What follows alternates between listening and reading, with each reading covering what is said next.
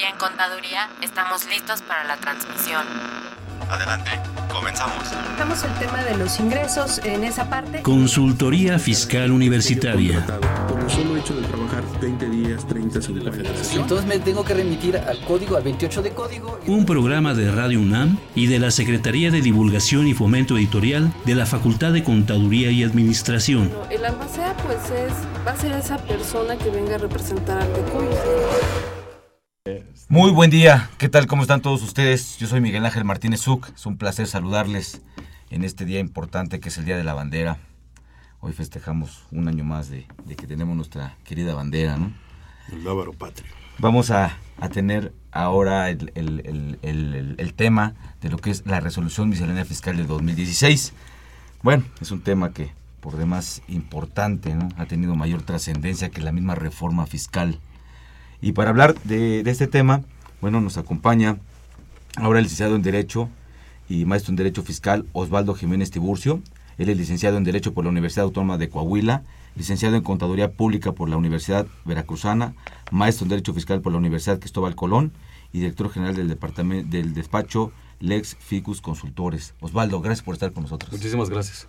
Y también nos acompaña el licenciado en Derecho y maestro en Derecho Fiscal y Administrativo y doctor, ya estás doctorado, ¿no, Rubén? Ya, ya. Muy bien, y doctor, ahorita me, ahorita me revisas, amigo. Soy doctor sin C.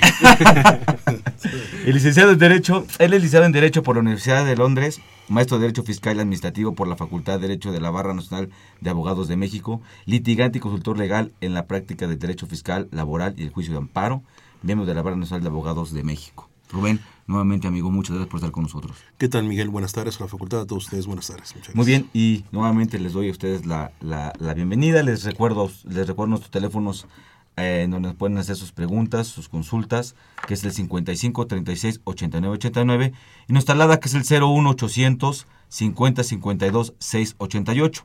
También les recuerdo nuestra dirección del blog, que es http dos puntos doble diagonal invertida fiscalcontv.blogspot.com y nuestro Facebook es fiscalcon.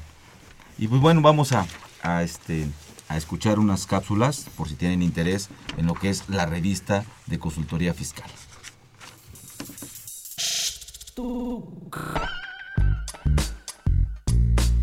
Si estás interesado en este y otros temas de consultoría fiscal universitaria, escúchanos ingresando a la página www.radionam.unam.mx. Busca la sección de programación y elige la opción AM. Ubica el programa Consultoría Fiscal Universitaria. Presiona doble clic. Al hacerlo, accedes a nuestro contenido oprimiendo el botón de reproducción. Esta información la podrás escuchar desde tu tablet, iPad, PC o celular.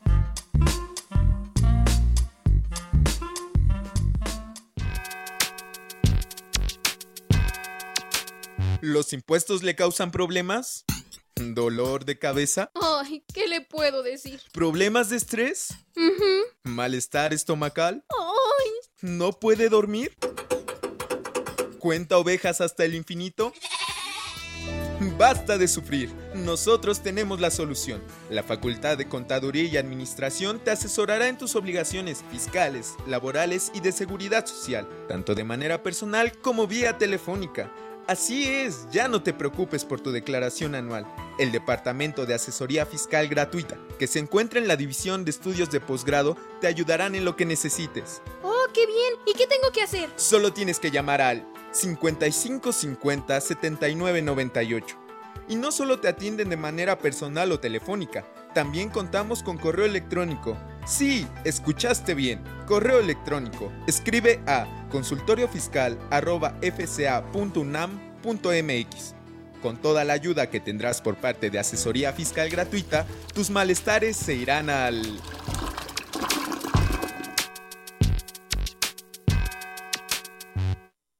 Bien amigos, gracias por continuar con nosotros. Eh, vamos a empezar a platicar de este tema. Este, amigos licenciados, esto de la miscelánea fiscal que yo he visto cada vez, y, y hace rato lo comenté, se ha vuelto, creo yo, más importante que la misma reforma fiscal ¿no?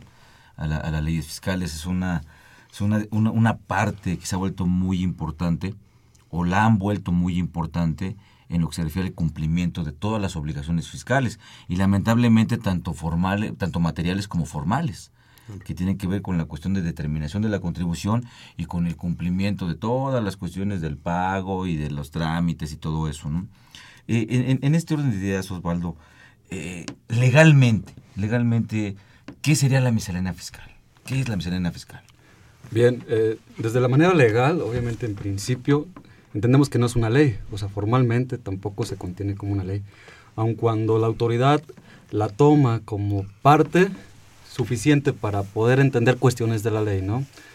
Son ahora sí que determinaciones que el mismo Ejecutivo deviene para poder desmembrar algunos contenidos de la norma, ya sea tanto de lo que viene siendo la propia ley o el reglamento, y ahí mismo va este, determinando cómo se va a llevar el procedimiento, a lo mejor de algunos elementos que ya están contenidos en la misma. ¿no?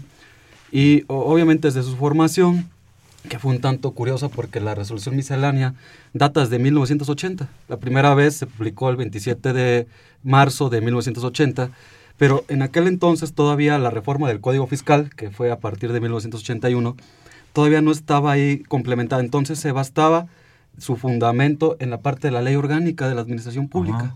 Situación curiosa porque ya después existió el cambio y obviamente se adapta a lo que viene siendo el Código Fiscal, que también es el artículo 33 de esta misma ley de 1981, pero en aquel entonces era la fracción séptima, ¿no? Que ahorita ya cambió la fracción primera y se entiende que son facultades del Ejecutivo, ¿no? Así es como sí, y, y, también, eh, digo, ahorita que comentas esto, Osvaldo, también hasta hace unos seis años incluían también como fundamento del Código Fiscal de la Federación el artículo 35. Así Estaba incluido. Ya no lo incluyen. ya no. Ya no lo incluyen, digo, no porque no lo incluyan, no te dice que no tiene aplicación, ¿no? y, y, Rubén, respecto de esto, ¿qué tan válido puede ser esto, no? Eh, digo, desde el punto de vista no nada más de cumplimiento, de decir, vamos a guiar a los contribuyentes cómo hacer las cosas, o vamos a obligar, o a forzar, más bien, ¿no? Sí. Bueno, ¿qué tan válido es esto que se haga a través de la regla miscelánea? Ok, eh, estoy totalmente de acuerdo con lo que nos precede el licenciado Osvaldo en el sentido, y efectivamente es la, es la inciso G, en, la parte que queda bien particular, ¿no? si lo quisiéramos ver desde el punto de vista más adjetivo, es decir, la última norma en donde descansa este fundamento legal de la misionería fiscal, efectivamente lo vemos que es el artículo 33, fracción primera, inciso G del Código Fiscal de la Federación, vigente. ¿Qué establece esta, este inciso, esta fracción? Pues es el fundamento legal en el cual describe ¿no? que la autoridad, en este caso el Poder Ejecutivo a través de la Secretaría de Crédito Público, a través también de lo que es el órgano desconcentrado llamado Servicio de Administración Tributaria, al fin y al cabo es una Secretaría de Estado, la Secretaría de Crédito Público, en la que descansa esa obligación que le ha impuesto pues la propia ley. Y decía bien el licenciado Osvaldo, efectivamente nace a, partir de la Ley Orgánica de la Administración Pública Federal para después pasar a lo que antes eh, de lo que hoy es el SAD a partir de 1997, pues era la subsecretaría de ingresos de la Secretaría de Crédito Público, que hoy hace las veces el SAT. En ese momento, pues no existía una ley orgánica, aparte de la Administración Pública Federal, que dotara a la autoridad de estas facultades.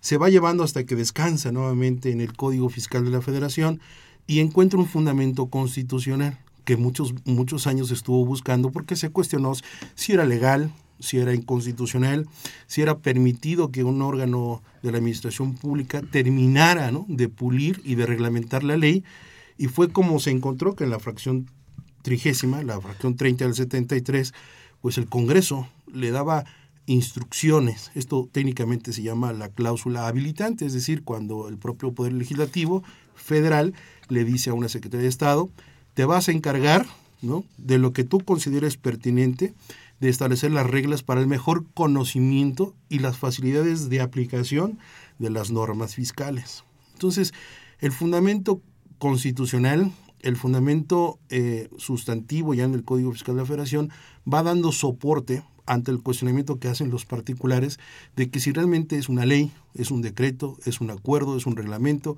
¿qué naturaleza jurídica va teniendo las reglas de carácter general?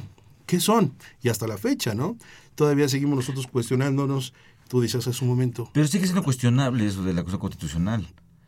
Porque, porque bueno, a lo mejor opinión de ustedes, no soy abogado, perdón, no soy abogado, pero me atrevo a dar mi humilde opinión. No, no se puede toda la vida. claro. El artículo 33, fracción primera, inciso G, está justamente en el título que se refiere a las facultades de la autoridad. Estamos, estamos de acuerdo que son disposiciones que son dirigidas hacia la autoridad administrativa. ¿eh? El 33 dice que las autoridades fiscales, para el mejor cumplimiento de sus facultades, estarán a lo siguiente. Más palabras más, palabras menos. ¿no? Así dice. Entonces, es una disposición dirigida a la autoridad. Y dice la fracción primera, proporcionar asistencia gratuita, ayuda gratuita, y para ello procurarán, y se va a todos los incisos, y aquí el particular es el inciso G. Bueno, en este orden de ideas, yo creo que estamos hablando de disposiciones que va a que, que reglas que, que, va a emitir la autoridad para que las cumpla ella, no para obligar a un gobernado a cumplirlas. Eso es lo que lo que lo que lo que considero. Pero tú dijiste un verbo muy importante, procurarán, ¿no? procurararán, Bueno, así dice el, no, sí, código. no, sí, es que, es que esa, esa, palabra es muy clave. Procurarán publicarlas anualmente, ¿no? Bueno, no, eso ya lo dice el inciso G. Ah, sí, por eso digo, sí, dices en el inciso G es procurarán y en el inciso G es Procu bueno, procurar... Eh, publicar anualmente, así, o sea, anualmente. Procurarán y luego inciso G, publicar anualmente las resoluciones. Que... Sí, fíjate, una cosa es el conocimiento y otra el entendimiento. Entonces, sí hay una responsabilidad de facultad. Así es. Encaminar a la autoridad para que facilite que el conocimiento, ¿a quién? A los contribuyentes. Claro. La cuestión es aquí, claro. oye, ¿es nada más que yo conozca o que entienda? Porque si es entender, eso no está en la ley. Claro. Una cosa es publicar, y lo veremos más adelante, Así es. que ahora es, yo te estoy dando a conocer, sí, ya me diste a conocer, pero el objetivo de esa, de esa legislación es que me facilites el entendimiento, no el conocimiento. Y, y además hay una cosa importante, eh, no sé, es a lo mejor opinión Osvaldo. Ahí también el que dice que este, dará a conocer las resoluciones que emite la autoridad. Bueno, si hay una resolución, es que hubo un cuestionamiento previo, ¿no? Así es. Y, y, y, y bueno, tú hablabas bien de cuando nació las reglas misceláneas. Cuando nació las reglas misceláneas, eso era. Sí. Sí, eso sí, era. De las, derivado de las, de las consultas que se hacían sobre algunas imprecisiones o dudas que se daban en, en, la ley respecto de algún tema o algún sector o, lo, o así. Entonces la autoridad emitía una opinión, que era esa resolución, y bajo el principio de economía procesal, eh, pues las daba a conocer para que no fueran todo el mundo a preguntar y todo el mundo supiera qué hacer. Eh, creo, creo que esa fue y esa, y esa es la finalidad de las reglas misceláneas. Así es. Mm, Yo opino un poco diferente. Digo, adelante, Eliseo. Sí, bueno, es que yo también, cabe señalar que tiene un cierto matiz junto con los derechos, ¿no? O sea, porque también esta, cada catálogo, podríamos así mencionarlo, te ejerce ciertos derechos. No solamente la parte de la asistencia gratuita, sino te va de, determinando algunos derechos. Yo consideraría que aquellos que se estiman derechos que vienen en las resoluciones misceláneas serían como las normas ad hoc, o bien el contenido ad hoc que debe contener o debe de establecer, ¿no? Sin embargo, pues bueno, eh, hemos visto que ha, ha, ha, determinado a lo mejor hasta características formales en donde ya te establece contenido que va más allá, ¿no? De los alcances que creo yo por, natu por naturaleza tiene, ¿no? no y, además, perdón, a la, a la, luz de lo que tú comentas, la misma, la misma fracción, este, perdón, el mismo inciso G, eh, después eh, tiene un punto seguido. Después del punto seguido dice que las reglas que se emiten conforme este inciso y se refieran al objeto, sujeto, base, base tasa tarifa hasta los métodos de la contribución, no generarán obligaciones o cargas adicionales a las establecidas en la ley fiscal, o sea, en las propias leyes fiscales. Así lo dice. Eh, no sé, a lo, mejor opinión, yo considero que estas disposiciones son reglas que la autoridad emite, pero para que las cumpla ella, el gobernado las va a cumplir si así lo considera, no lo puede obligar a cumplirlas. Mira, te decía eso, eso puede ser o no puede ser, Rubén. Yo opino diferente en, en, lo, en lo, siguiente. Eh, creo que durante algunos años hubo mucha confusión, técnicamente hablando, en cuanto a lo legislado en el artículo 33, que son diferentes supuestos.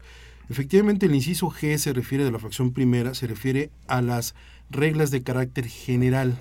Ojo, reglas de carácter general, uh -huh. que significa es desmenuzar lo que la ley no dijo o un reglamento estableció o lo que el legislador quiso decir. Quiere decir que son expresiones de procedimiento de cómo acceder al cumplimiento o a la obligación uh -huh. establecida en la ley o en el decreto o en el reglamento para que los contribuyentes entiendan, ¿no? qué alcance debe tener esa facultad o esa obligación impuesta por ley. Cuando digo que esa fracción eh, primera, inciso G, se refiere a reglas de carácter general, es totalmente distinto a lo que se entiende como resoluciones administrativas. Por eso digo que son dos cosas diferentes. Tienes toda la razón cuando hablamos de que las resoluciones administrativas deben, para ser vinculatorias con los contribuyentes, estar publicadas en el Diario Oficial de la Federación y siempre y cuando concedan beneficios. Entonces, los beneficios... Lo el 35, el solo es el 35. Por eso dijiste que ya no aparece. El 35 son para resoluciones que los particulares consultaron y que fueron beneficiosas para ellos y que alguien puede tomarlas si le benefician. No tienen nada que ver con las reglas de carácter general que se le conoce como miscelánea fiscal. Por eso yo digo que la miscelánea fiscal es más, al día de hoy, a esta hora todavía, sigo convencido de que las reglas de carácter general, eh, voy a hacer algunos movimientos de que yo expresaba.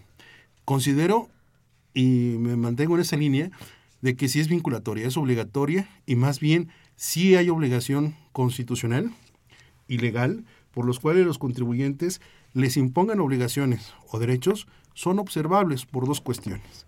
Porque la cláusula habilitante de la fracción 30 del artículo 73 constitucional, en la que decía el, constituyente le encarga a la Secretaría de Estado, tú encárgate de, desmenuzar y establecer los alcances de lo que quieres decir en el Código Fiscal, en la ley del impuesto sobre la renta, en la ley del IVA.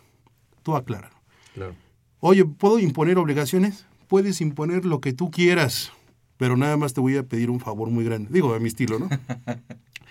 Me vas a respetar el principio de reserva de ley y el de supremacía, ¿no? Y el de, el de la cuestión de, digamos, en términos muy, muy puntuales, que no vayas más allá de lo que dijo la ley o el reglamento. Y no te metas, por favor, en esas reglas de carácter general, no te metas con sujeto, objeto, base, tasa o tarifa, que son elementos de la contribución. Si te llegas a meter tantito con esos elementos, estás invadiendo principios constitucionales que no debes y entonces será un tema de legalidad o inconstitucionalidad que puedan alegar los contribuyentes. Ese es mi entendimiento al día de hoy. Entonces, sí, la resolución administrativa, estoy totalmente de acuerdo contigo, nada más pueden imponer beneficios y deben ser publicadas para accederlas. Las reglas de carácter imponen obligaciones y beneficios y son obligatorias, desde mi punto de vista. Bien, eh, cabe señalar que también han matizado mucho lo de reserva de ley, ¿no? Lo han establecido en dos, digamos, como dos parámetros, ¿no?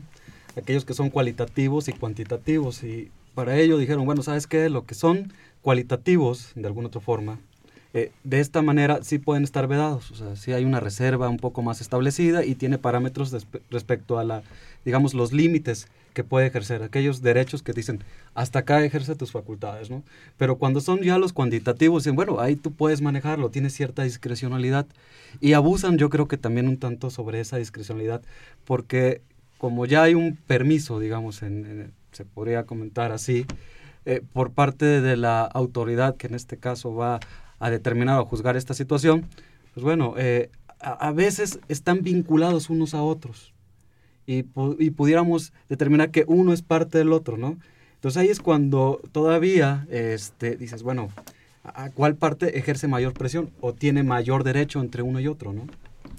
Yo creo que aquí nos están aplicando como ese chiste cubano, ¿no? De, del siriaco, ¿no? Por el inciso.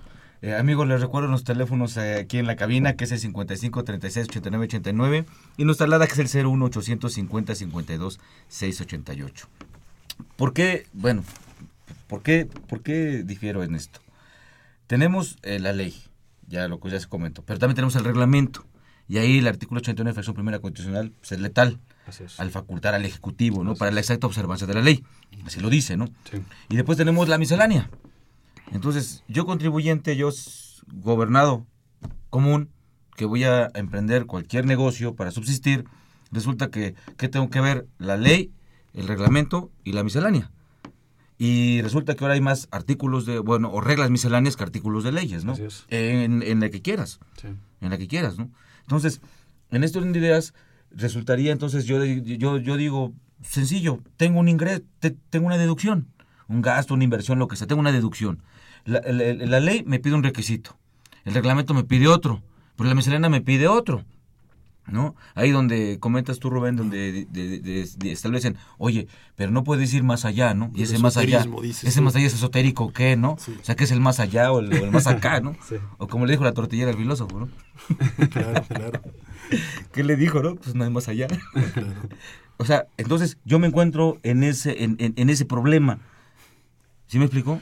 Sí. Y decía, bien, recuerdo eh, mi- mi- mis abuelas me decían y me decían bien, dice, mire mi hijo, cuando no le hablan claro, lo quieren fastidiar. Y arroz revuelto, ganancias de pescadores. Digo, tenemos el- eh, varios problemas económicos en el país, ¿no? Derivado del tema del, tema del petróleo y de dónde va a sacar dinero. El, Claro. el incremento del más del 100% en la recaudación de ISR, pues, ¿quién se las cree, no? Claro. Bueno, pero, pe- pero, pero yo, yo, yo me ubico ahí, ¿no?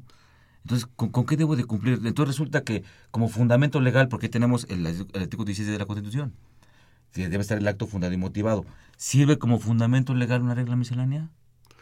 Por eso, déjeme comentar Sí, esta sí, sí. parte. Eh, en el 2002, 2004, 2006 y 2007 hubo una labor por parte de la- del Poder Judicial Federal a través de la Suprema Corte de Justicia, del Pleno y de los tribunales colegiados, en los que dije, bueno, vamos a estudiar esto de fondo, ¿no? Ya, ya nos cansamos muchos años, más de 30 años, estar cuestionando si la resolución miscelánea es obligatoria o no, eh, qué naturaleza tiene. Y creo que es un, un- un tema bastante ya estudiado y ahondado, pero sigue dando de sí en cuanto a sus cuestionamientos. Y si algo maravilloso tiene el derecho es que es dinámico, que, que va evolucionando, ¿no? Y, y la Corte pues tiene ese exquisito deporte de decir una cosa hoy y decir mañana otra.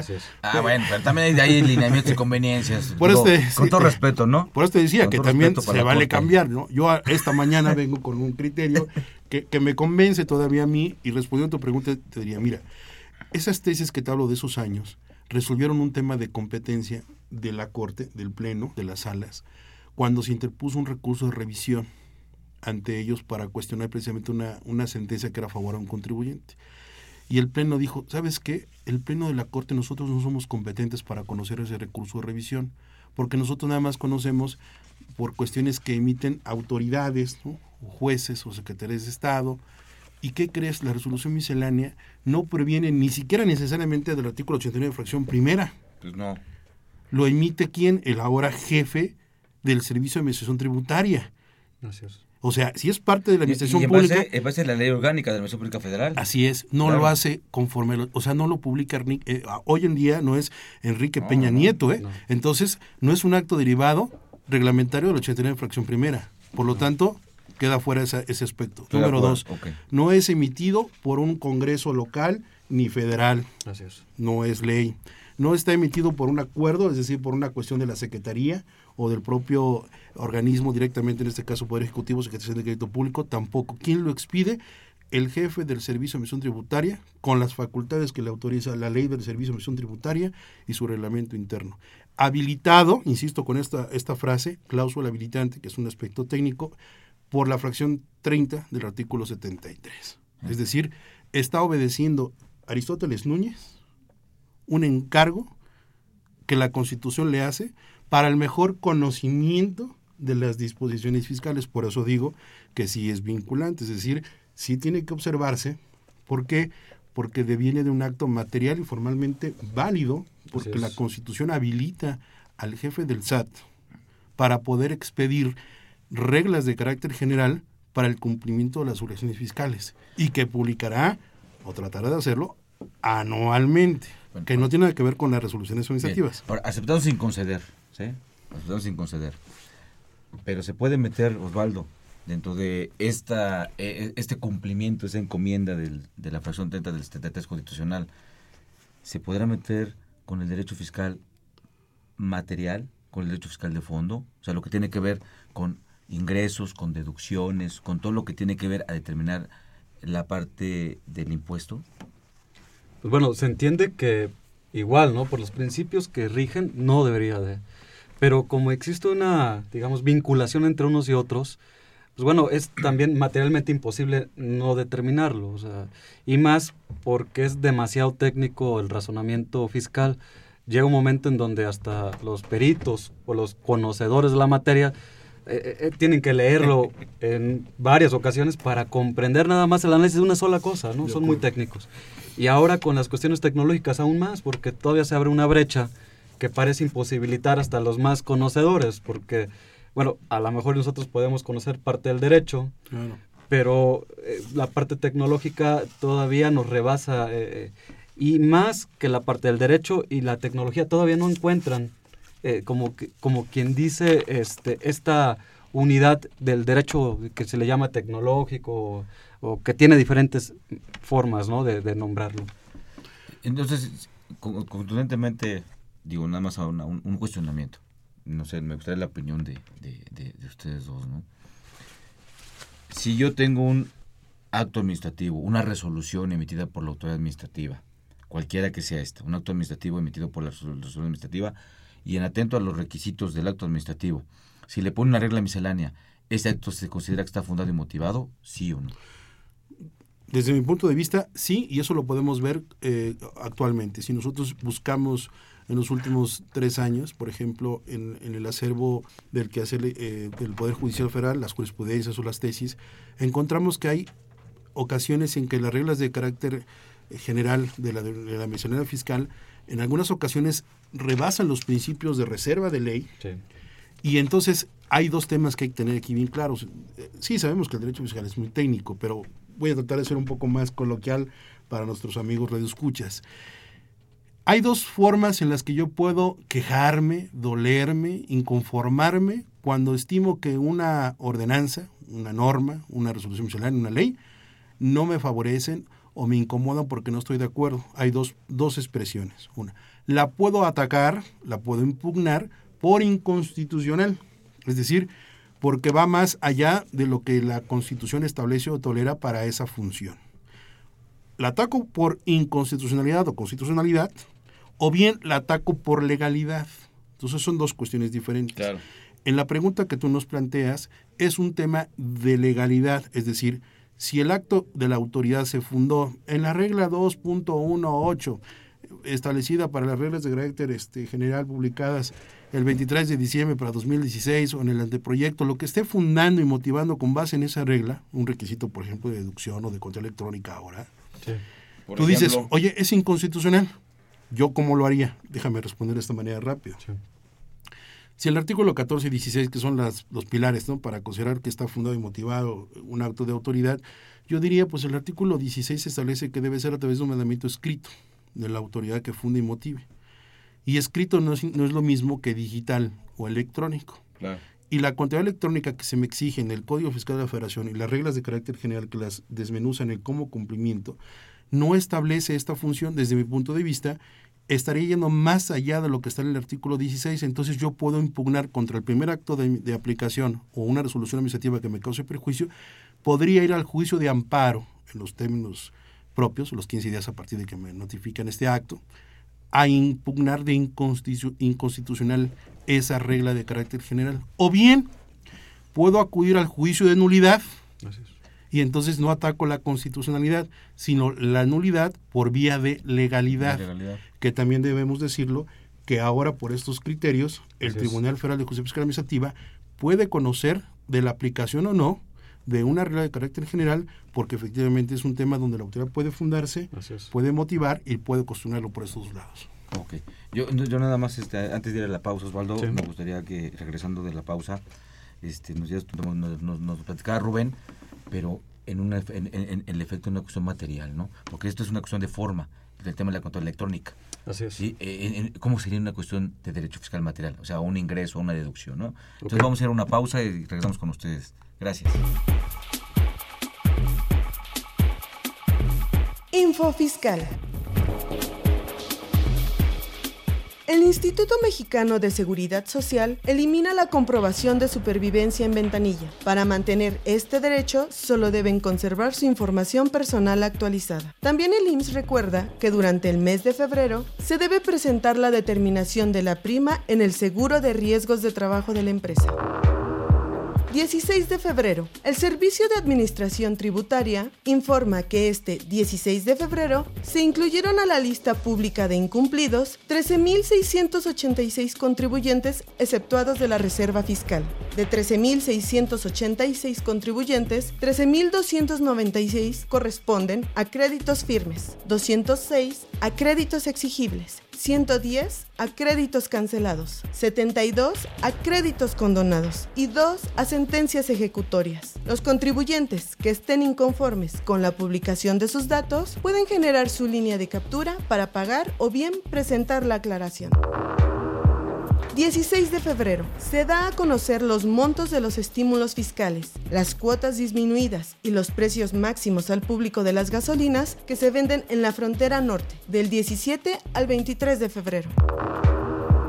19 de febrero. Se presentó la declaración anual prellenada y el modelo paramétrico de devoluciones rápidas. Con estos esquemas, los contribuyentes contarán con mecanismos de cumplimiento más ágiles y sencillos. 22 de febrero, la Secretaría de Hacienda y Crédito Público y de la Función Pública emitieron los lineamientos por los que se establecen medidas de austeridad en las dependencias y entidades de la Administración Pública Federal. Info Fiscal.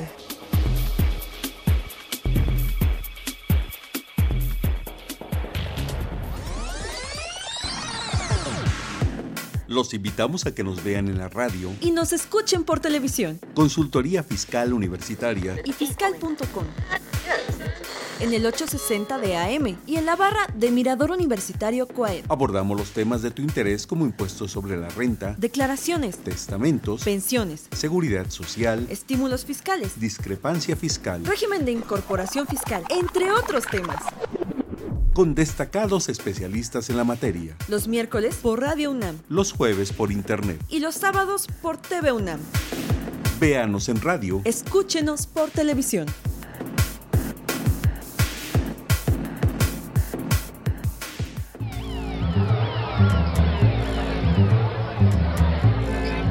Se va a llevar la revista Consultorio Fiscal única en su género Aquí encontrará los artículos y sugerencias en materia contable, fiscal y administrativa. Ahora, consultorio fiscal desde la calle más cerca de ti. Esta es su información caliente, señor, señora. Con más de 26 años de publicar artículos, noticias fiscales y opiniones de especialistas. Es útil para el empresario, el contador, el administrador, persona física, usted. Sí, usted de camisa blanca y corbata rayas, acérquese. En ella encontrarás todo lo de SAT, IVA, ISR, prestaciones, testamentos, contabilidad electrónica, ley aduanera, medios de defensa lavado de dinero, pensiones. Azul, naranja, todo para el gusto de la damita o el caballero. Suscríbete en publishing.fca.unam.mx o llama al 5616 1355 o al 5622 8310. Consultorio Fiscal, por mucho la primera, por mucho la mejor.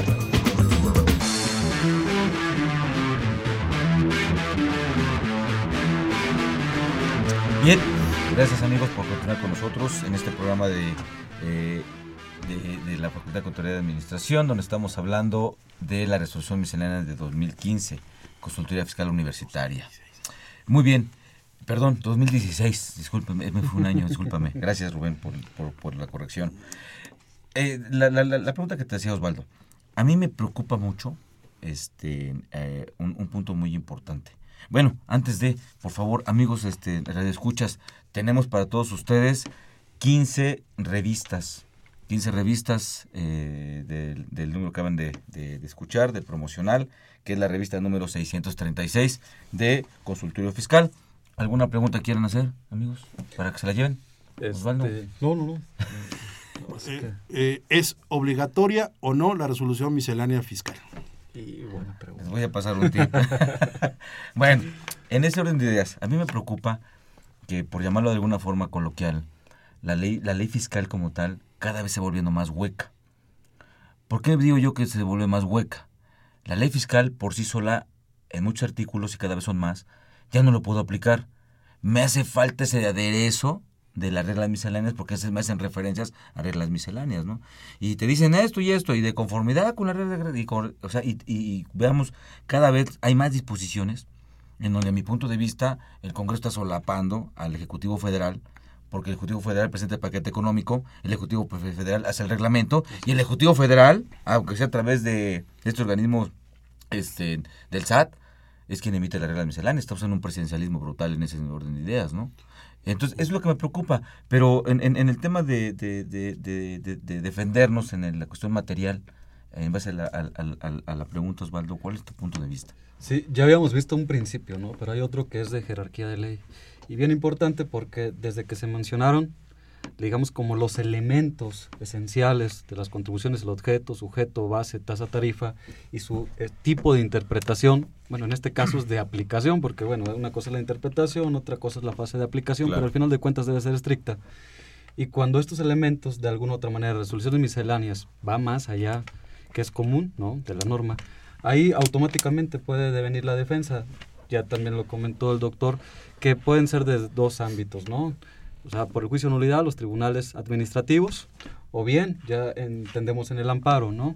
Y de alguna otra forma ir eh, analizando, que esto yo creo que es el contenido esencial, ¿no? Analizar cuándo es el momento en donde ocupa, digamos, las resoluciones misceláneas, alguna parte de este, digamos, como de este núcleo, ¿no?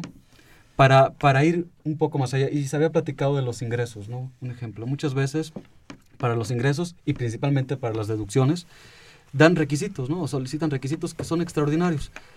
A, lo mejor y, y a veces la, el reglamento te establece, ¿no? Pago con tarjeta, pero luego te dice no solamente con tarjeta, ¿no? Sino que aparte tiene que ser el nombre del beneficiario y tiene que tener estos requisitos y, y ya es cuando te dices, bueno, a ver, ¿cómo, ¿cuáles requisitos o hasta dónde llega la parte del cumplimiento de los requisitos? Porque por ello te pueden hacer no deducible, ¿no? Y de ahí devienen serios problemas, obviamente, con la autoridad fiscal, que ya busca muchas veces este tipo de situaciones y como se comenta, ¿no? Se fundan ahí porque fundan la regla tal, tal, que no cumpliste este requisito, que viene siendo también requisito de forma, ¿no? Este, y, y, te viene la multa y te quitan la deducción. Así es. Y aparte, yo creo que hay un descaro brutal en las reglas 3, que se refieren al impuesto sobre la renta. ya, ya las comentaremos eh, este, en otro programa, es el primer programa de dos de las reglas misceláneas, en donde de manera descarada ingresos, deducciones, y ahí te van las reglas de ingresos y deducciones. Cuando no se puede meter con ellos por, por, Es más, el mismo artículo que usan como fundamento legal, el inciso H de la fracción primera del 33, dice que no generan obligaciones o cargas adicionales. Y la ley no, no contempla eso, lo que tú comentas, Osvaldo, pero en reglas misceláneas te ponen más aderezos que debes de cumplir. Y cuidado que no cumplas con uno, ¿no? Claro. Porque con uno te quitan la deducción. Mira, ahí, si me permiten, es un tema todavía un poquito más complejo desde el punto de vista del quehacer jurisdiccional. Eh, ya para 2008, cuando surge precisamente YETU, IDE y en ese paquete económico, y se empezaron a cuestionar precisamente el tema de que si la previsión social era deducible o no, y todas estas reglas que se han venido estableciendo respecto a las deducciones, al último criterio que la Corte tiene, que es el donde se soporta hoy pues, en dos criterios, ¿no? Las deducciones estructurales o no funcionales. Y este razonamiento que hace la Corte dice bien claro, en mis palabras. Miren, que quede claro, eso el tema de las deducciones, ¿sí? Yo soy muy buena onda, porque por constitución no estoy obligado a respetar un sistema de deducción. O sea, de acuerdo al 31 fracción cuarta de la Constitución, es obligación de todos los mexicanos o extranjeros o que tengan ingresos en el país o fuente de riqueza en territorio nacional, con las reglas que se establecen en las leyes, tienen la obligación de pagar sus tributos. ¿En dónde encuentras el fundamento constitucional por el que se diga que el 31 fracción cuarto, el pago de las contribuciones, está sujeto a un sistema de deducción? No existe. El razonamiento de la Corte dice, es una concesión que hace el Estado a los contribuyentes. En otras palabras, es una muy buena onda el que se te reconozcan algunas erogaciones o gastos para sustraer la base que has de calcular sobre el pago del impuesto. Entonces no me toques ese tema, no, me digas, no me pidas más de lo que te doy, porque no es obligatorio que yo respete el sistema de deducciones. Y así es cuando este criterio de las deducciones funcionales o estructurales dice, hay dos caprichos. Aquellas que están reconocidas por ley, y aquellas que son como concesiones otorgadas por la autoridad soportadas en ley. Como por ejemplo, reconocer que hay gastos que están vinculados al objeto, al desempeño del objeto social del contribuyente o a la actividad del contribuyente y que realmente ese dinero no queda en su patrimonio. Y como no queda con él, porque fueron gastos, erogaciones propias de su objeto o su actividad, pues las debes considerar, ¿no? Para restarlas de la base que ha de calcularse sobre el pago del impuesto. Pero hay otras que sin estar vinculadas se atienden a un espíritu, ¿no? más allá loable, como las deducciones que son a las donatarias autorizadas, las, donaciones, las deducciones que se hacen donde no tienen que ver ni pueden tener otro requisito mayor. Entonces, Miguel, si quisiéramos buscar este tema, ¿no? del respeto de las deducciones en un elemento de base legal, el criterio de la Corte ya está bien establecido. No hay base constitucional para que en México el sistema tributario opere constitucionalmente con un margen de provecho a los contribuyentes de respetar con lineamientos el sistema de deducción. Yo te haría una pregunta, si me permite una reflexión. ¿Las deducciones qué son? ¿Son elemento de la contribución? ¿Es sujeto, objeto, base, tasa, tarifa? Yo lo encuentro que estaría en la base. Claro, en la base. Y la base, ¿no? Pues es el supuesto jurídico, es el hecho generador. Y la base imponible, pues es todo un tratado que tendríamos que llevar sobre cómo se constituye. Entonces, avisorando un poco cuál sería el efecto legal de esto cuando se cuestionan sistemas de deducciones, las reglas de carácter general sí establecen requisitos, pero están pendientes de lo que ya se ha razonado respecto a la ley, ¿no? Pero fíjate, si, si lo vinculamos respecto de la base, y a mi punto de vista, sí hay una una fundamentación en la Constitución, cuando el Tratado de Facción Cuarta de la Constitución me dice de manera proporcional, y la proporcional está integrada por dos elementos y también lo ha hecho la Corte, la, parte cualitativa y la parte cuantitativa. La cuantitativa está marcada por el ingreso y la cualitativa justamente por las erogaciones. Bueno, pero como decíamos, eso dicen un día y otros dicen otro, ¿no? Sí. Y, y bueno, entrando, si me lo permiten, en algunas cuestiones ya específicas de, de, la, de las reglas misceláneas, Osvaldo, ¿qué te gustaría comentar?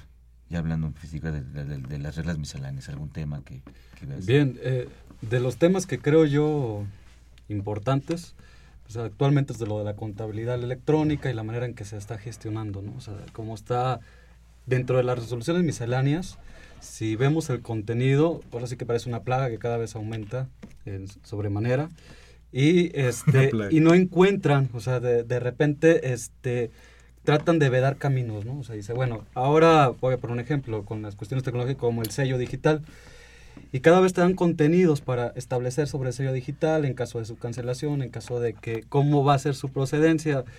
Y lo vinculan mucho con la parte del registro federal de contribuyente, ¿no?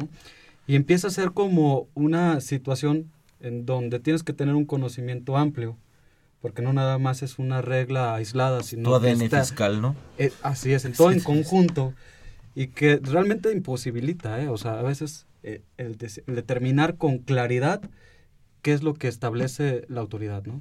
Y bajo esta situación de incertidumbre, que yo creo que es lo que pudiera crear, aquí es donde de alguna otra forma favorece al contribuyente, ¿no? Ante la materia de, de una defensa, ¿no? Y em, por tratar de ver una situación tecnológica, ahorita se acaba de implementar lo que viene siendo la firma e-portable, ¿no?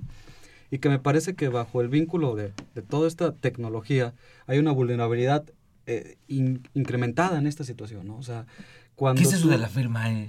La firma E es, ahora, bueno, eh, hay una brecha entre lo que viene siendo... Perdón, pues tengo la firma electrónica, o sea, lo que era la fea, la, fiel, la infiel, la bonita, o sea, de todo ha habido Por eso aquí, es fiel, porque es fea, porque era fea.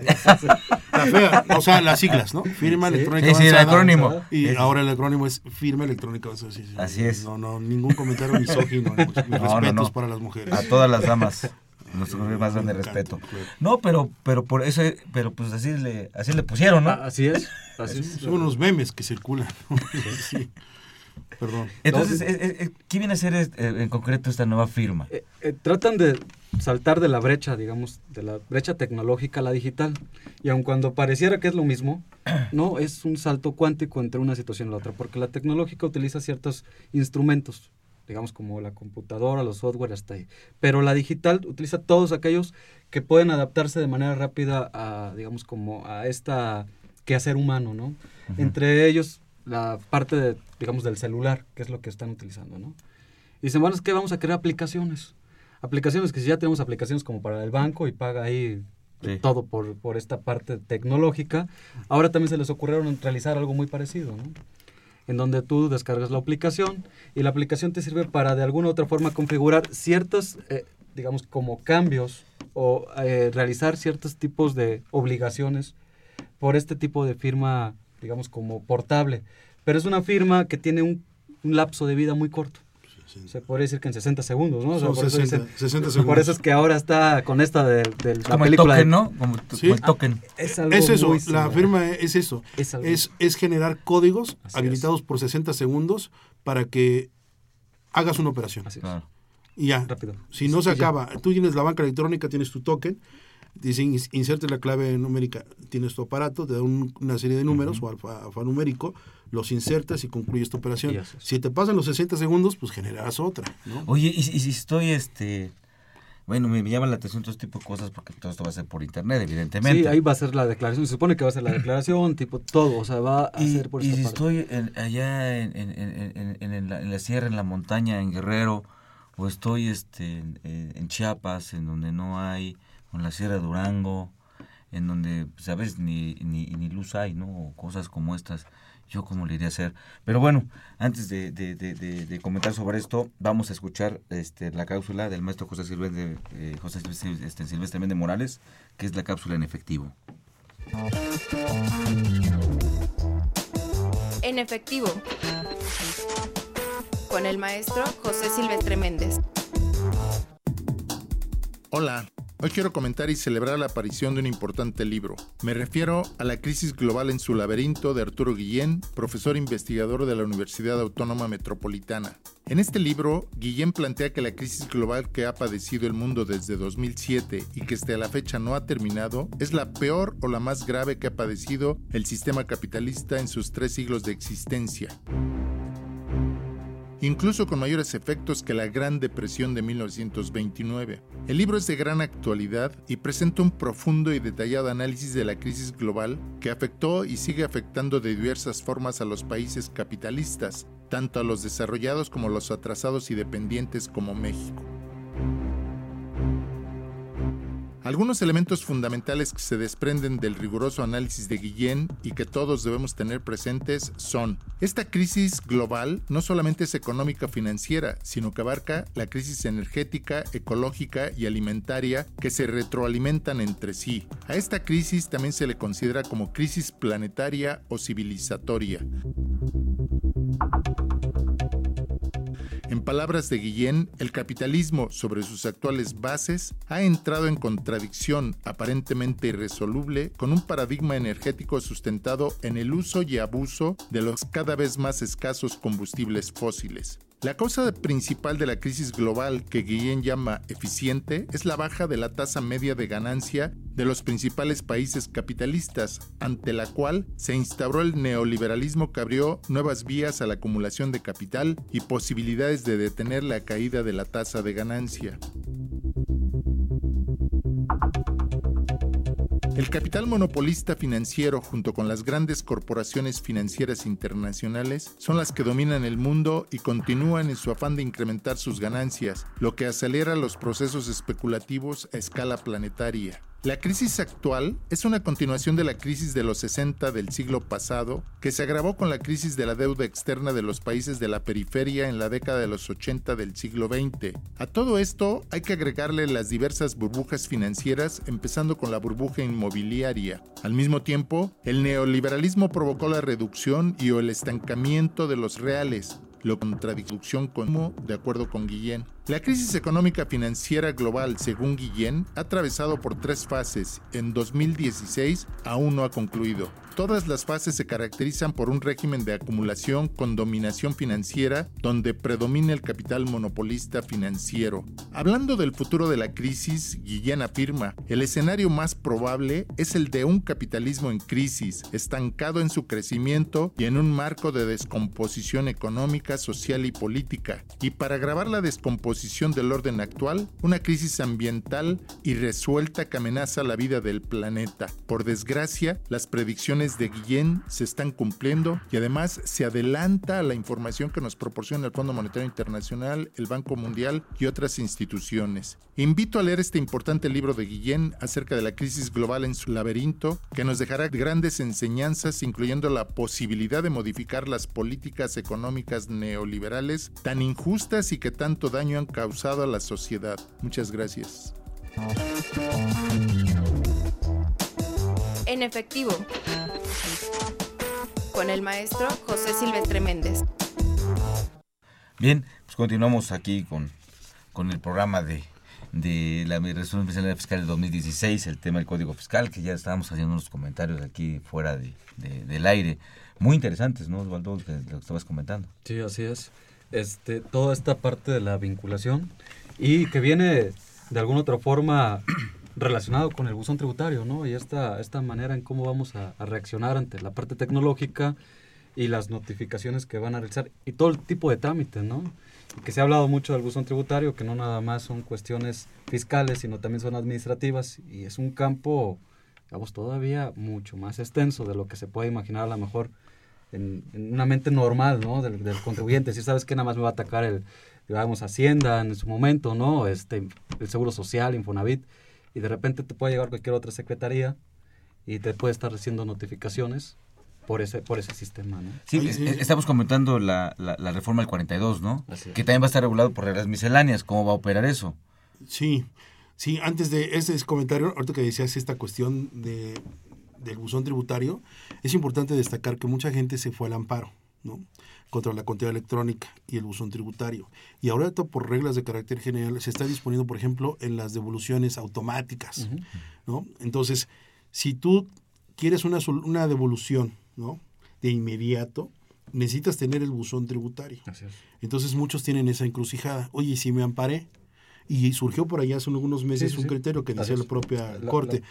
El hecho de que te hayas amparado contra la electrónica, si no fue un acto concretamente el buzón tributario, pues ese no se considera así, que no lo dijo Prodecon, ¿no? Así es, la Prodecon hizo- Que dijo el buzón tributario quedó intacto, eso queda firme. Así es. Pero es una zanahoria muy grande Claro. para decir, habilita tu buzón tributario, da de alta un correo electrónico porque ahí te voy a notificar. ¿Quieres que te devuelva? ¿Quieres estos trámites? ¿Quieres rapidez? Quiero el buzón tributario. Y una vez que estés vinculado, pues te agarra. Y el artículo 42 que comentas, que fue una reforma a partir de 2014, pues eh, derivado de las visitas domiciliarias o las revisiones que practica la autoridad, pues eh, es una novedad porque ahora trata de eh, invitar a los miembros del consejo, a los socios, a los accionistas, a la junta, a la asamblea de una compañía, a los ma- altos mandos, a los socios, para que se enteren cuáles son las tendencias de la auditoría. Regularmente no te van a invitar para decirte que está, ¿Ve está este qué diferencia? bien. ¿Cómo lo dice? ¿Ves qué diferencia? Bueno. ¿Qué diferencia? Bueno, estamos... Digo en castellano. qué Ah, sí, sí. castellano. Sí, ¿no? Pero Bueno, de otra forma es decir, oye, mira, este, te llamo a ti porque quizás tu contador o tus abogados no te digan toda la verdad y al contador no le interesa que tú sepas cómo, cuáles fueron sus omisiones o las irregularidades, pero si, si no sabes, mira, hace N meses comencé una auditoría en tu empresa, hemos encontrado toda esta cloaca, ¿no? Sí. hemos encontrado toda esta suciedad o estas omisiones que desde nuestro punto de Que- vista... que a ver si sabes. Así es, a ver si sabes, estás enterado, pues se va a proyectar en un crédito fiscal cuantioso. Entonces, para que vayas poniendo ahí tus cochinitos a remojar, ¿no? Que te vayas enterando cómo va a estar la cosa, te damos la oportunidad de que si quieres te autocorrijas, ¿no? Corre al contador o corre al abogado a ver qué haces, pero es una forma de ir advirtiendo. Es claro que las reglas de carácter general todavía no particularizan esta situación y creo que es una brecha bastante amplia para poder impugnar. Intimidatorio, ¿no?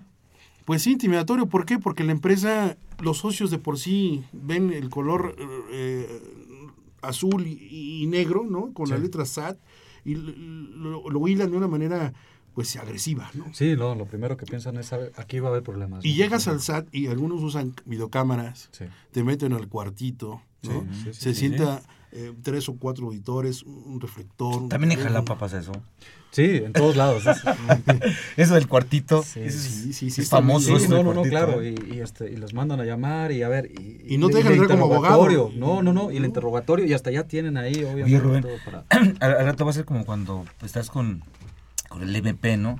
Vas a estar al cuartito y vas a decir, no, tu contador ya nos dijo que hicieron esto y tu abogado nos dijo esto, a ver tú qué dices, ¿no? Así Que, es. que ¿Ya lo hacen, Miguel, lo hacen. Si tú llegas con el, con el cliente y le dice, a ver, abogado, yo entiendo que es el abogado, pero ya es usted con la empresa. Aquí lo citamos únicamente. Oye, pero ¿qué crees? Es que yo soy parte del consejo de administración. Pues ya no les toca de otra. Sí, ¿no? Entonces yo lo que les recomiendo a algunos clientes es méteme como parte orgánica. Vamos, vamos, O dame el poder, Claro. o dame la representación legal. Entonces llego y no, no les queda de otra. Por eso te digo que no está muy claro todavía ese último párrafo del 42, pero que es una posibilidad de poder impugnar algunas cuestiones. Pero sí es muy temerario, ¿no? Llegar a- por invitación del SAT y a veces también el contador se la sabe o el abogado y jamás le dice, ¿no? Entonces no saben distinguir, te lo puedo decir hoy en día, no generalizo, pero de cada 10, 20 eh, auditores del SAT, ¿no? Les cuesta trabajo distinguir entre un apoderado, un representante Ah, bueno. legal, un administrador único, un gerente, no, no un factor, un dependiente, o sea, no queda claro. No, y, y aparte la figura jurídica que estén revisando. No es lo mismo la SA que la comandita, que la Claro. Eso cooperativa, digo, que el nombre el órgano de representación se- cambia. Claro. Para ellos todos son Juan Pueblo. Así es. Perdón, en una ¿eh? SRLDCB, tú, tú encontrarías que son gerentes, ¿no? Claro. Y- la palabra que utilizan, dicen órgano de dirección, o de- la administración es diferente también. Claro, en una a la SA funciona distinta a Claro. una SC. Entonces creo que estas reglas, no le estoy dando ideas, pero no están claras. No. Entonces hay un camino ahí por, por, Bueno, por en, andar. en- en eso me ha tocado que hasta piden que se cambie la, el- la parte corporativa, compañero. como, como lo conocen que es la mayoría que es, bueno, medio conocen que es el tema de la SA, hasta piden que se cambie. Y si no, no, y si no, no van a dar atención y ya sabes. No, y piden a veces que, que el propio poder venga ya eh, con cláusulas ex- exclusivas, ¿no? Que el poder ya venga identificado para la firma electrónica, o sea, que tenga ahí dentro del poder esta, esta dices, Sí, desconocen. oye, caray, o sea... Y, y respecto al código, ¿qué otras reglas? Porque ya tenemos... A mí me ya parece, que si me tiempo permites es... abonar, a mí me parece importante es operaciones inexistentes. Bien. Artículo 69b. Creo que dentro de lo que es la contabilidad electrónica y artículo 69b es lo más exquisito que tenemos que tener cuidado. Fíjense que el artículo 69b del Código Fiscal de Operación... Que ya sí, dijeron también la Corte dijo que estaba todo bien. Sí, claro, en agosto del año, en, la, en la tarde asesina, aquella tarde asesina del 26 de agosto, si no me equivoco, eh, emitió tesis eh, en firme donde dijo que respeta principios de retroactividad, es decir, la autoridad no solamente puede realizar de 2014 hacia adelante, sino puede ir a los cinco años que tiene para funcionar.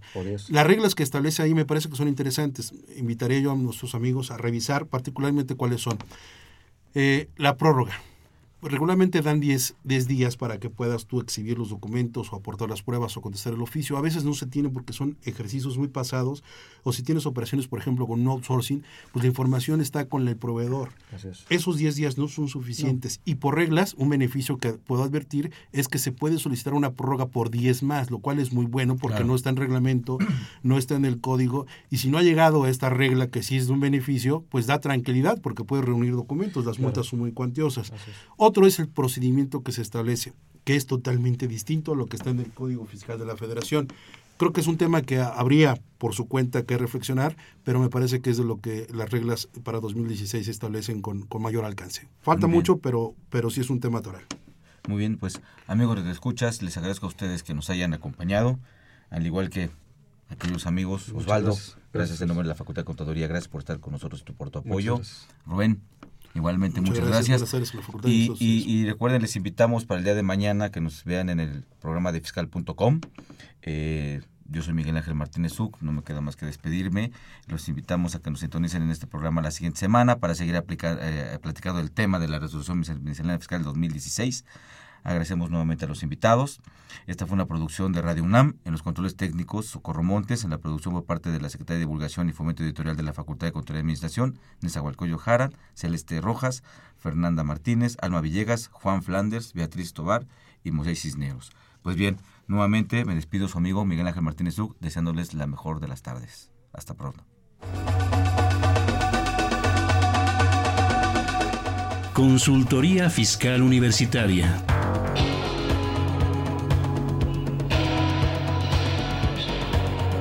Un programa de Radio UNAM y de la Secretaría de Divulgación y Fomento Editorial de la Facultad de Contaduría y Administración.